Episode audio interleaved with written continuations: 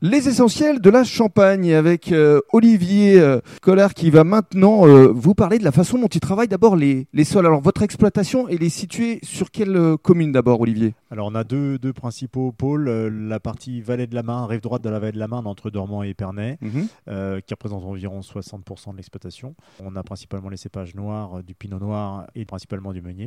Ensuite la deuxième partie de l'exploitation est située sur la côte des Blancs, entre Auger, Ménil-sur-Auger, euh, pour les chardonnays et une parcelle de pinot noir à Vertu. Alors comment est-ce que vous travaillez euh, les sols maintenant? Vous aussi, vous avez cette volonté de préserver l'environnement? Oui, tout à fait. Bon, l'exploitation a été certifiée euh, haute valeur environnementale en 2019. Mhm. Ça n'est qu'une étape.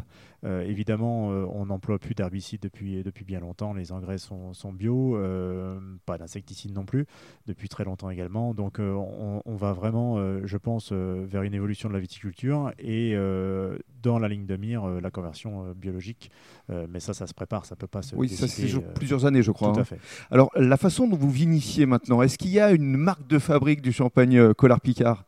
Oui, alors une marque de fabrique, il y a, il y a un style. Euh, nous, nos- tous nos, nos vins sont vinifiés euh, sans fermentation malolactique, en levure indigène.